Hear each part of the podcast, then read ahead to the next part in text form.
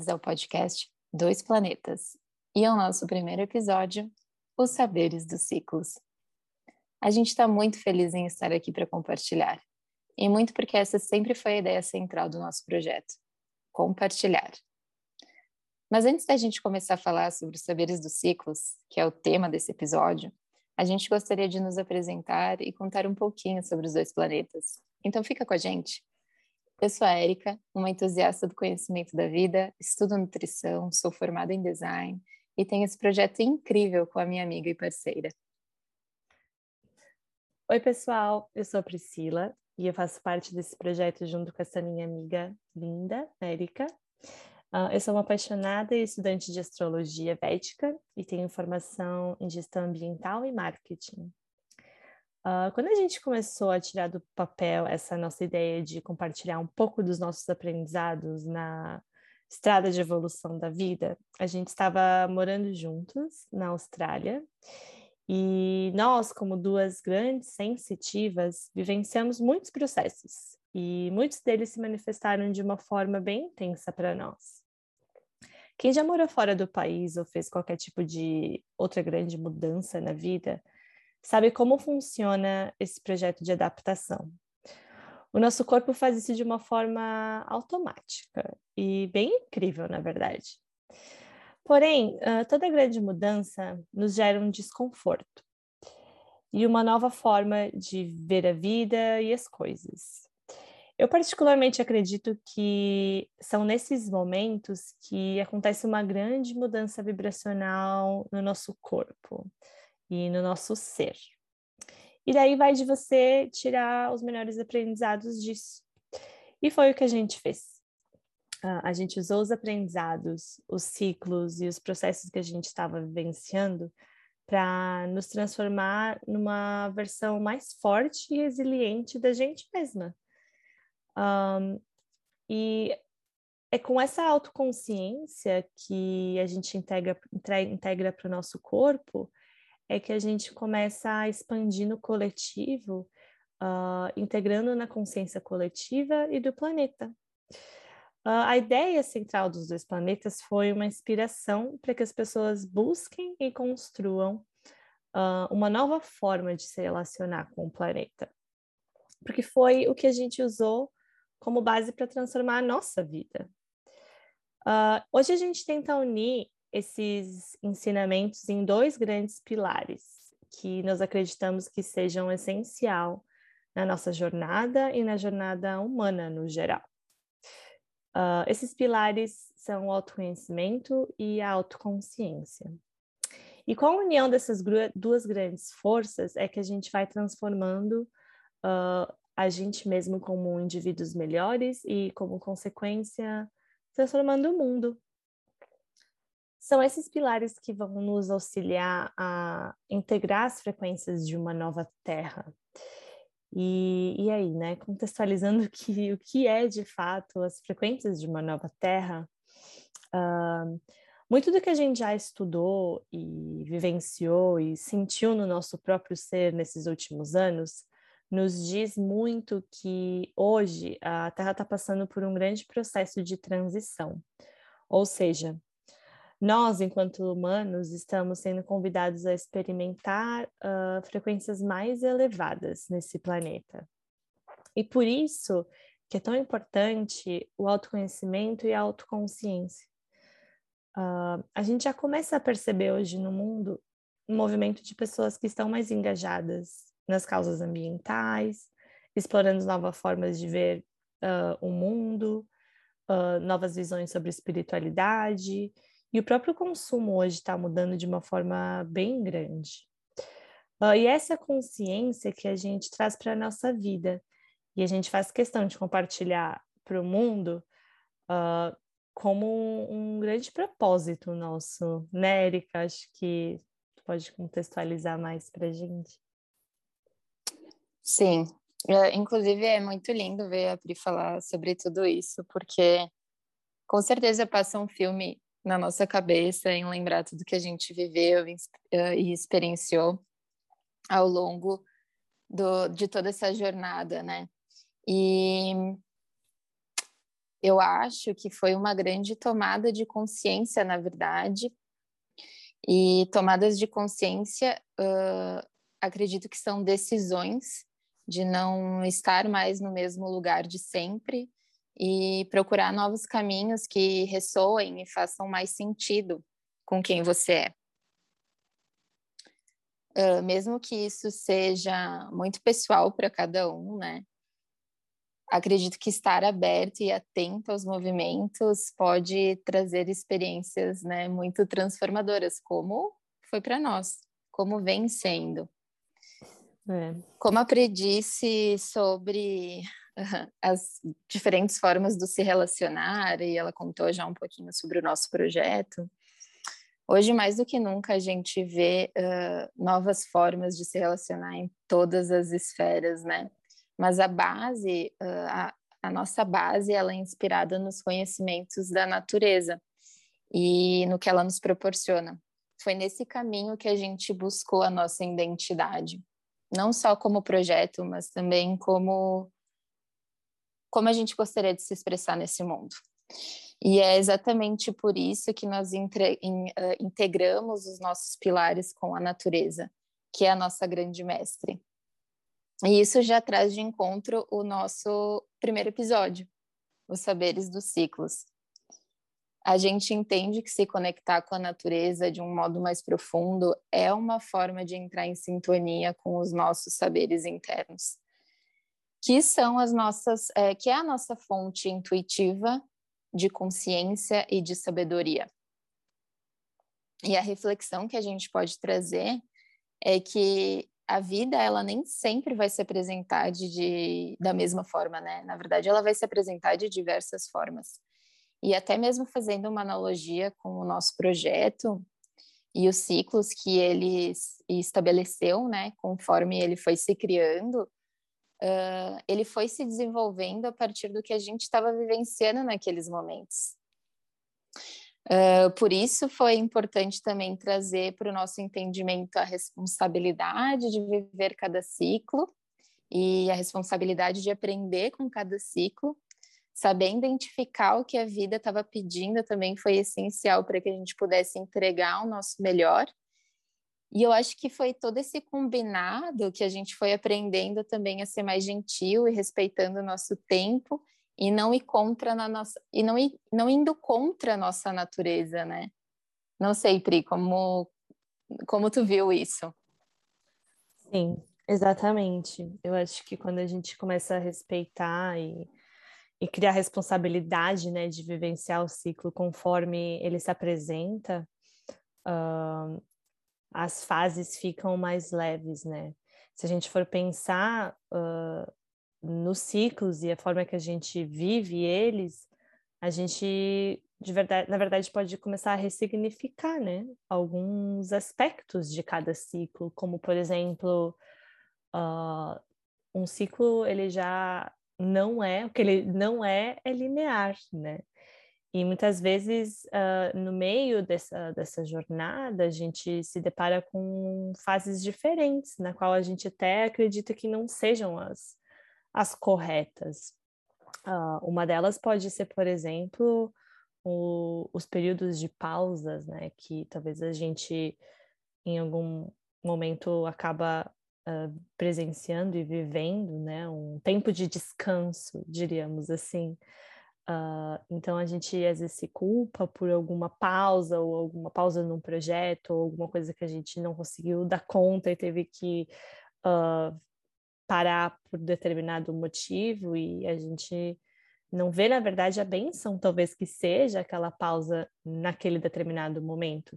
Se a gente for olhar para a natureza, né, e para o nosso planeta, a gente vai entender que existem pausas estratégicas, né? Assim como as estações, assim como os planetas, né? Até o, o famoso Mercúrio retrógrado, né, que, que a gente tanto ouve falar, na verdade, os planetas fazem movimentos retrógrados, movimentos de pausas, mov movimentos que não não estão seguindo naquele momento, e isso faz parte do fluxo, né? Isso faz parte, na verdade, do respeito daquele ritmo. Então, uh, muito sobre esse período, né, de descanso, uh, acho que pode ser visto como uma grande oportunidade da gente revisar muitas coisas. Então, por isso que quando a gente fala em Mercúrio retrógrado, a gente, muitas pessoas pensam no no lado negativo, mas existem grandes benefícios de revisar um projeto, de rever aquilo e, de fato, voltar a repensar ou ver as coisas de uma outra forma, isso pode trazer muitos benefícios, na verdade, para a nossa vida, né? Uh, quando a gente para e faz uma pausa estratégica em algum projeto, em alguma determinada área da nossa vida, quando a gente de fato depois retoma isso, com certeza a gente volta a, a, a vivenciar aquilo com uma visão muito diferente.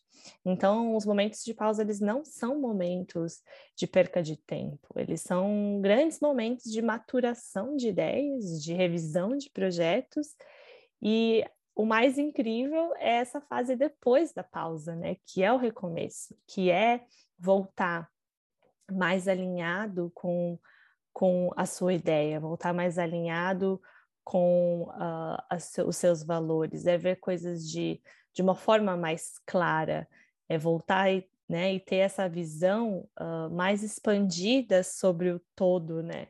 O que você acha, amiga, sobre isso? Uh, eu acho que vale a pena trazer uma reflexão, né, já que tu fala sobre os períodos de pausa como uma questão estratégica, e eu também acredito muito nisso, mas e, e, também sobre as questões de ressignificar cada fase, né, porque todas elas são importantes. Uh, mas a reflexão que eu quero trazer aqui é sobre a produtividade, né? uh, já que a Pri fala sobre o período de descanso e como a gente muitas vezes acaba tendo uma visão distorcida sobre isso. E eu acredito que a produtividade ela nem sempre está ligada à quantidade do que se faz, mas muito mais à qualidade do que você está entregando, né? E isso inclui muito você mesmo. Eu acho que muitas vezes ser produtivo é prestar atenção no que está se apresentando e fazer e fazer o melhor com aquilo. Então, esse tempo de repouso, de introspecção, não quer dizer improdutividade, ao meu ver, se bem aproveitado, sabe? Uh, eu posso não estar tá na energia do fazer, mas eu posso tá, estar no tempo da reflexão, da análise, do estudo, das definições e também, por que não, dos cuidados, né? Que são essenciais para ações bem direcionadas ou mais assertivas, mais alinhadas com a nossa essência e com o que a gente busca de verdade. Então, esses momentos de alinhamentos são essenciais para a gente chegar no nosso propósito. Uh, e daí a gente vem para esse grande ponto que a gente já falou, né, sobre o ressignificar esses momentos como parte de qualquer processo, sejam eles intrapessoais ou interpessoais. Uh, eu também acredito que dependendo da fase que você está, algumas decisões podem ser mais confortáveis ou desconfortáveis. Uh, se você não for um bom observador de si mesmo, é muito possível que você não saiba identificar como te colocar em situações melhores, né, para viver aquela aquele determinado momento. E isso inclui também uh, como eu vou usar com qualidade o meu tempo para mim ter mais para mim desenvolver mais produtividade, né?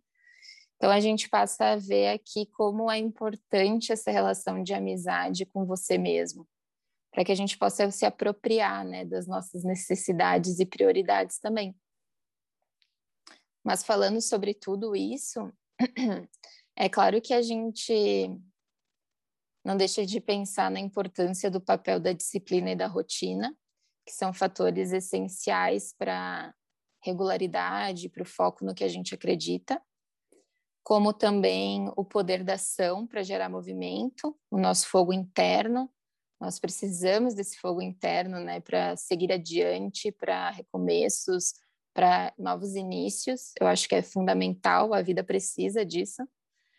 Mas tudo isso relacionado se transforma em um grande fazer consciente, né? Que eu acho que esse é o grande ponto da onde a gente quer chegar com essa ressignificação das fases, que é o fazer consciente, que são as nossas ações conscientes. É onde a gente aprende a direcionar a nossa energia para chegar mais próximo do nosso melhor dentro dos nossos saberes disciplinados, que é o que a gente fala, né, Pri? É verdade. Os saberes disciplinados, né?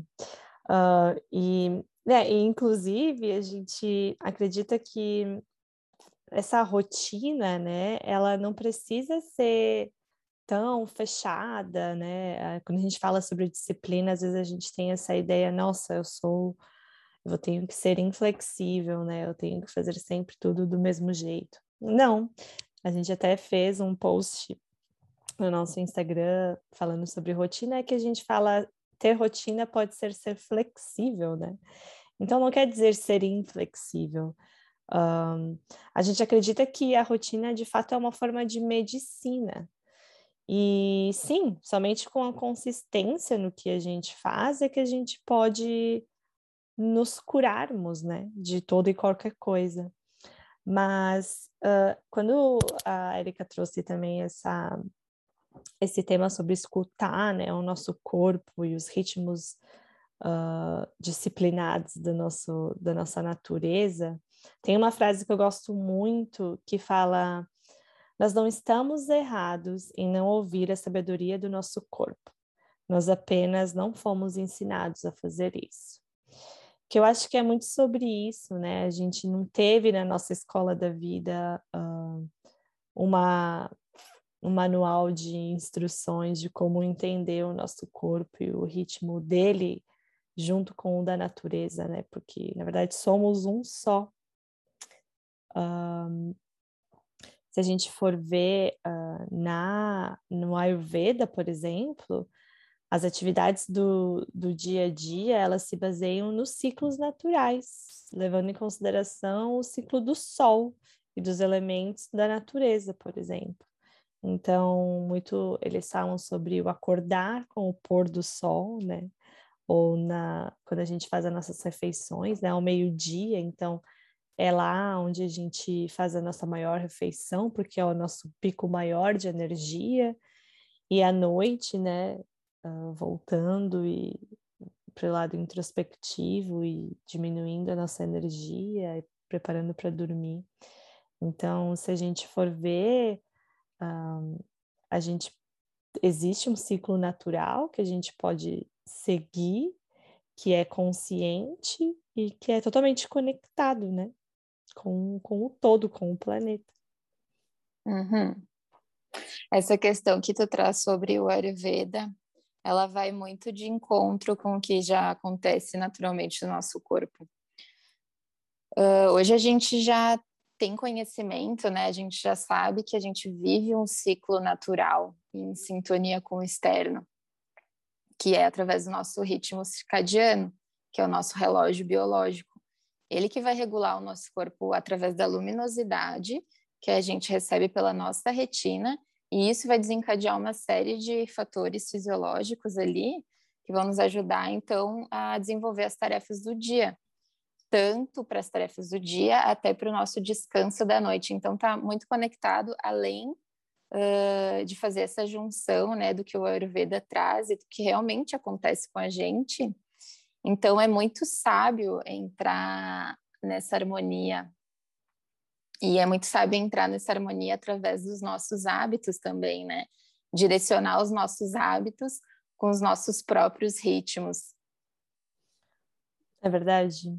E muito que essa, essa sabedoria né, que a gente utiliza para cultivar os nossos hábitos e as nossas rotinas, uh, a gente consegue uh, também identificar, na verdade, que é outro ponto que a gente entra aqui, que é sobre os nossos sabotadores internos, né?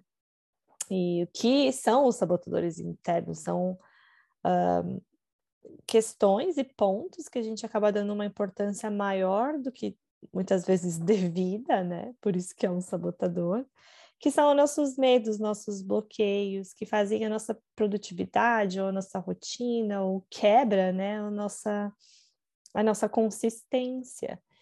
E às vezes nos desmotivando, né? Pois a gente consegue às vezes colocar mais energia no nosso próprio medo do que na nossa confiança, né?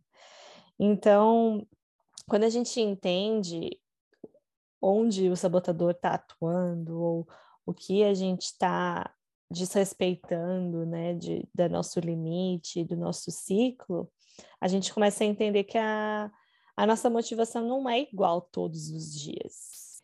E, na verdade, esse é o saber dos ritmos. Um, quando a gente entende os saberes dos ritmos e quando a gente começa a colocar um pouco mais de consciência nesses nossos atos, automaticamente uh, a gente começa a entrar num, num modo no qual a gente consegue criar mais consistência no que a gente faz, porque a gente entende melhor o que a gente faz, o porquê a gente faz o que a gente está querendo realizar naquele momento. E daí, nesse grande momento, a gente acaba deixando de lado as atitudes sabotadores, né? Porque elas já não fazem mais tanta importância na nossa vida. Quando a gente põe em ação nosso saber consciente, a gente flui de uma forma mais harmônica um, e a gente acaba integrando, né, as nossas vivências através da, da rotina e do processo de repetição dos nossos hábitos. Então, é muito importante saber verdadeiramente o porquê que a gente está seguindo aquele certo fluxo e, e, e o poder né, do nosso autoconhecimento. Uh, saber o que nos motiva é um trabalho mental unido com a nossa intuição ativa.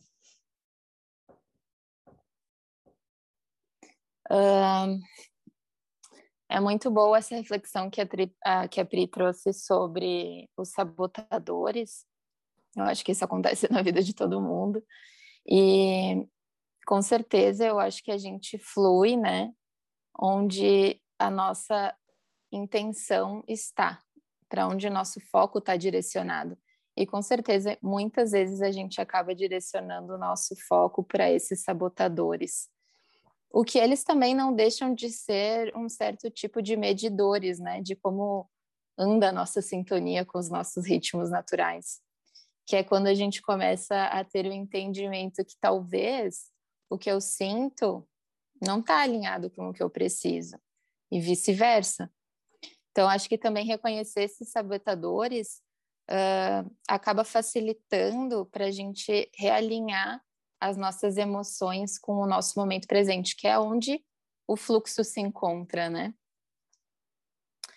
Uh, já que a gente está falando sobre os sabotadores e sobre os ritmos, um clássico de um clássico exemplo, eu acho que eu posso trazer aqui dessa desconexão, né, de viver fora uh, do, do, do fluxo natural, é quando a gente começa a buscar muito no externo meios de validação, né? Então, eu acho que eu procuro muito no outro maneiras que eu valide a minha ideia ou as minhas opiniões ou até mesmo para que eu me sinta amada ou amado.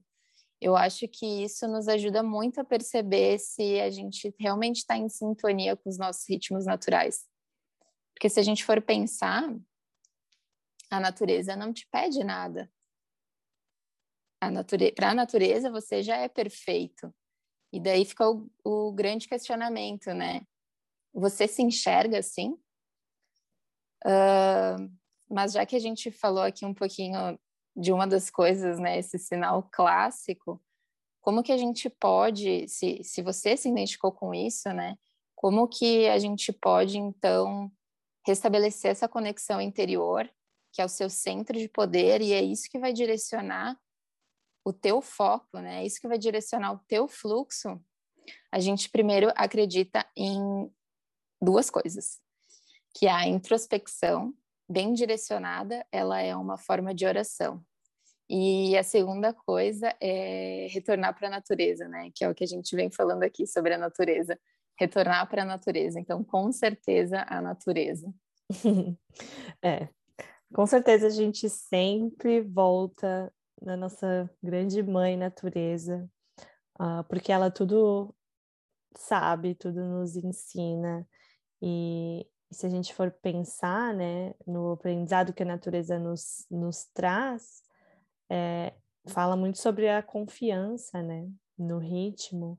Uh, quando a gente confia que o nosso tempo é o, o, o tempo certo, que você confia que o seu ritmo natural está certo, que o ritmo natural da sua própria vida está alinhado com essa energia e com a energia do universo, tudo flui de uma forma mais fluida e prática. Uh, tem uma frase que diz confiar mais do que temer. E na natureza é assim, na natureza ela não duvida, ela está acontecendo, ela está dia após dia na sua consistência, nas ondas, no pôr do sol, no nascer do sol, simplesmente acontece, sem sabotadores, sem, sem nada disso, a confiança reina todos os dias. E eu acho que o resultado de tudo que a gente trouxe, né, é que a gente consiga no nosso dia a dia, assim, chegar em momentos de um estado de flow, que é deixar seguir esse fluxo mesmo, né, que a natureza tanto nos, nos ensina. Tanto que na psicologia positiva, esse estado de flow é o conceito que que fala sobre estabelecer completamente uh, se que fala sobre estabelecer completamente a entrega nessa atividade que você está realizando. Então, na experiência do flow, não existe conflito de pensamentos, sentimentos ou ações.